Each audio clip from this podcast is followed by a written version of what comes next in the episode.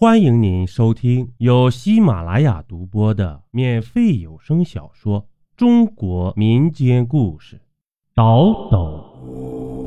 咱们书接上集，踢掉米诺雪手里的枪，绕过我，跑向原来的柱子后面。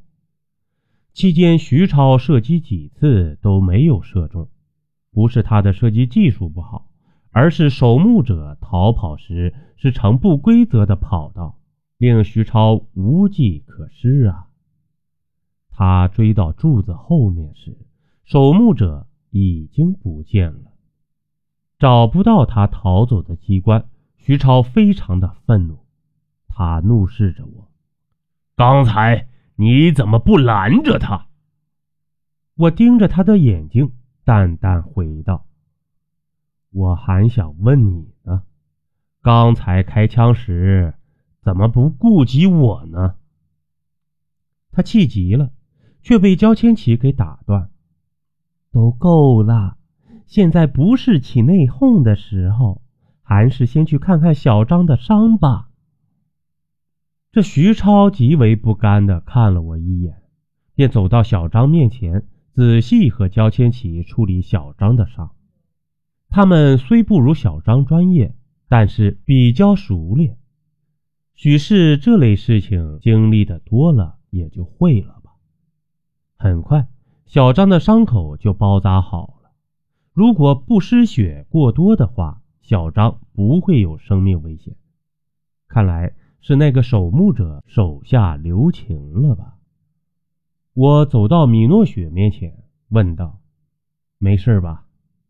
米诺雪摇了摇头，小声道：“没事，就是害怕。”我看了他好久，突然一个吻落在他的眉心，他的脸立马通红，不好意思的看了我一眼，满满的羞涩与幸福。看他的反应，我不禁诧异：难道之前是我猜错了吗？我多心了？焦千奇的声音打断了我的沉思。哎，别秀恩爱了，行不？我们要开棺了。这回过神来，徐超和焦千奇已经将小张扶到了一边。我们四个人聚集在棺材前，却迟迟不敢打开，因为刚才的守墓者已经给我们留下了阴影。周千凡，你来开棺。”徐超命令道。这时，这明显是把我当炮灰使！我撇了撇嘴。未加理会。小张受了重伤，小千不会干这些体力活。这里目前就你身手最好。如果你不干的话，我只能让小雪上了。我闻言看了看米诺雪，却发现她也在看我。她咬了咬唇，走上前去。嗯，算了吧，还是我来吧。想到他之前受惊吓的样子，我制止了他。徐超露出了满意的微笑。